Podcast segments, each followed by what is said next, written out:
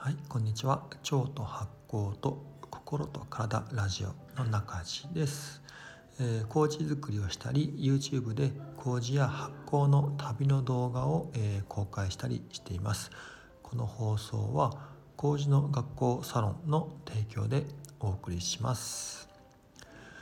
えー、とこの週末皆さんね、えー自宅で過ごされた方が多いと思うんですけどもいかがお過ごしでしょうか、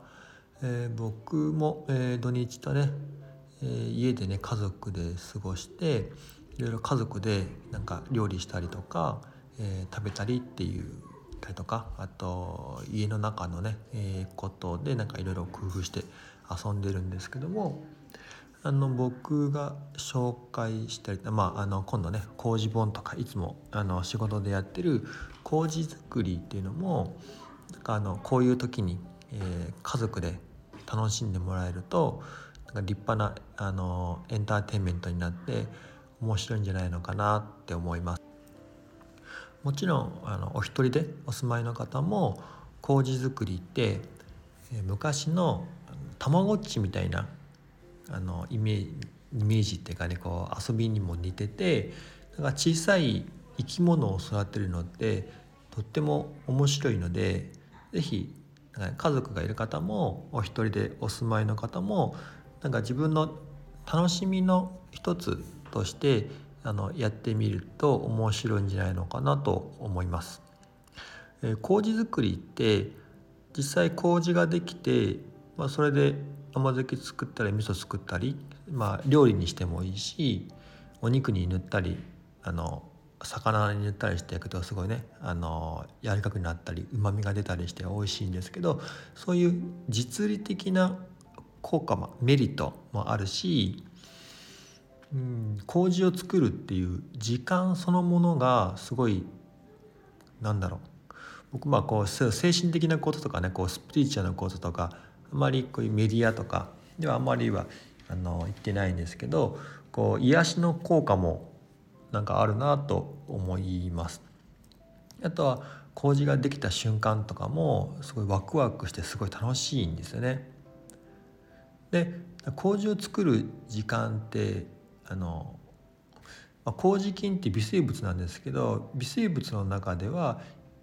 肉眼でも見える人間の目で見えるぐらい一番大きな微生物の一つなんですよね。なのであの虫米っていうこう培地、ねまあ、餌場が餌があってそこに麹菌の菌糸を振りかけてこれがモコモコモコって育っていくのってその変化見てるのって、ね、すごい楽しいんですよ。うん、なんかこう畑を作ったりなんかこうあのなんだろうサボテンとかああいう植物あるじゃないですかああいう植グリーン家の中のな家の中で植物を育てるのとかもすごい似てるしなんか金魚とか魚を育ててるのも少し似てるのかなと思います。うん、なんかこう僕自身もそうなんですけど麹をを作ってそれを食べるとか何かにね、えー発酵物を作るとかっていうよりも麹を作る過程そのものがなんなんかもうすでに楽しいんですよね。でお米とか麦とか大豆にこうモコモコってこうなんていうか猫みたいじゃなね毛がモワモワって生えてくるんですよね。その瞬間ってねなんかすごい見てる方もやっぱワクワクするんですよね。僕もあのお酒作ってたあのこう酒屋出身なので、えーそうですねお酒作りもそうなんですけどあの発酵してるものとか発酵してる環境ってやっぱ人間の心に与える不思議な力があって発酵してるものの近くにいたり発酵をしているものと一緒に過ごしたりするとなんかね、えー、と自分の心も発酵してくるような感覚ってやっぱあるんですよね。うん、なんか心が発酵してるっていうとなんとなくねあ,、まあ、んまりこう心の形容詞に使う言葉じゃないので、えーまあ、発酵ってねこう、えー、と科学的だったりなんだろう醸造学だったり、えー、生化学的なねあの言葉なのかもしれないので人間のこう心の形容詞にあんま使わないかもしれないんですけどでもそれ以外になんかこう形容しようがないというか、うん、だからお酒が発酵するように麹がモコモコってなんか発酵してるようにそれを現場で見たりその近くにいるとなんか心で心だけじゃなくて体自身もこううずうずってするようななんかこう喜びっていうかうん。なんかハッピーみたいないう喜びよりかはなんかこう下からこうむむむくむくっとこみ上げてくるような喜びっていうかねこう快感みたいなのがあるんですよね。それをやっぱ分かりやすく言うと、まあ、発酵っていうのが一番適当なのかなって思いながら、まあ、まだうまい日本語っていうかね表現の仕方が見つからないんですけどもそういう心がこうワクワクしてくる感覚ってあるしやっぱそれがあの共有できる人たちとか共有それを一緒に感じてくれる麹作るの楽しいなとかねワクワクするなっていうのが実際あるからこそやっぱこうやって世界中に今麹作りが広がっているのかなと思います。なんか自分の家の中で作る箱庭みたいな感じでもあるしなんかね小さな宇宙を育ててるような感覚にも少し似ているなって思います。なのでこれからあの家で過ごす方とかもね多いと思うんですけど是非初めての方にあの麹作りってね、えー、ぜひ挑戦してほしいなと思います。なので僕もこれからあの初めての方がねえー、気軽に麹作りができるような、まあ、サポートや情報発信として、まあ、Twitter や Instagram や Facebook で、えー、まあ、初めての人がどうやって麹作るのかとか、えー、初めの一歩として、えー、発信していこうと思うのであの是非興味があったらあの作ってみたりとかあの質問とか気軽にあの僕の SNS に投げかけてください。僕はあの Twitter も Instagram も Facebook も YouTube も大体全部ねあのいるし毎日目を通していますのででみんなからあの質問があればあのそれにいつでもお答えすることができます。うん、そして本の中には、え今回のねあの3月の26日に発売された麹本の中にはその自分で作った麹から、えー、どうやって次の発酵食品を作るのかっていう、えー、味噌や、えー、甘酒乳酸発酵甘酒。あとは、えー、塩麹とか、えー、麹パウダーとか。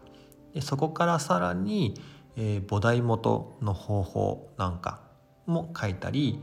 えー、さらに麹から次に発展させる方法なんかも、えー、書いたりとかね、えー、してますので、是非あの麹本も参考にしてあの麹の世界で、えー、遊んでほしいなと思います。うん、まあ、えー、家で一般の家庭でこう気軽に麹を作るっていう習慣や文化があの、まあ、そもそも、えー、これからのことなので、まあ、もちろん江戸時代やあの戦前なんかはあの農家さんとかはね自分で味噌作ったり醤油作ったりってんであの地方とか田舎の方では麹を作ってましたけどこうやって戦後現代になってからあの都会生活者が、えー、家庭の、まあ、マンションとかアパートとか、えー、自分の、えー、家のキッチンで麹を作るってことは、えー、今まであのなかったことなのでまあなかったことはないけど一般的ではなかったのででもあのこれからあの道具も環境もあのね種麹も今ではあの、ね、誰でも手に入るような環境になってきたのであのぜひあの家庭のキッチンで麹を気軽に作るっていうような、えー、まあ文化、うん、暮らし方をあの広めていきたいなと思うのでそのためのあの情報発信とか、えー、コミュニティというかね、えー、を作っていきたいなと思っています。そしてこの家庭のキッチンで麹が気軽に作られるようになったらそこから次何が生まれるのかなっていうのも僕の楽しみの一つです。で麹を作るのって麹がゴールではなくって麹を作った後のお味噌を作ってそれを食べるの喜びとか麹を作って甘酒を飲む喜びとか麹作って、えー、例えばどぶろくができてそれを飲む喜びとか麹って実はゴールじゃなくて、えー、途中経過なんですよね。でその麹を作るってことが広がっていくとその先にあの無限のこう楽しみとかこう発酵の選択肢がたくさんあるわけですね。それがこう次どういうふうに発展していくのかっていうことでまたあの家庭でね麹を作るっていうことがあの麹作りそのものの行為がなんか喜びになったりエンタメになったりなんか人々の心の癒しになったり。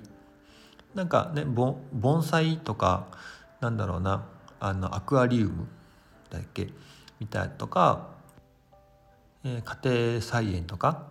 そのそんな世界がね、あの発展してるみたいに麹作りもまたあの家で麹を作るっていうそのエンタメそのものもまた発展していってなんか新しい世界があの作られるんじゃないのかなって、えー、思っています。で今のねあのコロナの影響で、えー、家で過ごす時間も多くなったのでみんなこうみんながね世界中の人々が家でどうやって楽しく時間を過ごそうかって考えていく時に麹作りっていうのはあの一つの選択肢にあの入ってくると思います。え最近、えー、Facebook や Twitter であの麹本見たよとか麹本買ったよとか、えー、麹作ってるよみたいな声を、えー、聞くようになってあのとても嬉しいです。ありがとうございます。で何か質問とかあればこちらのラジオの、えー、お便りあのレターという機能があるんで是非質問とか、えー、感想とかね、えー、送ってくれると嬉しいです。え今日は麹作りと、え家庭のキッチンで育まれるものや喜びみたいなお話をしてみました。今日もお聴きいただきありがとうございます。もし麹作りに興味があれば麹の学校サロンの方も、えー、覗いてみてください。中地でした。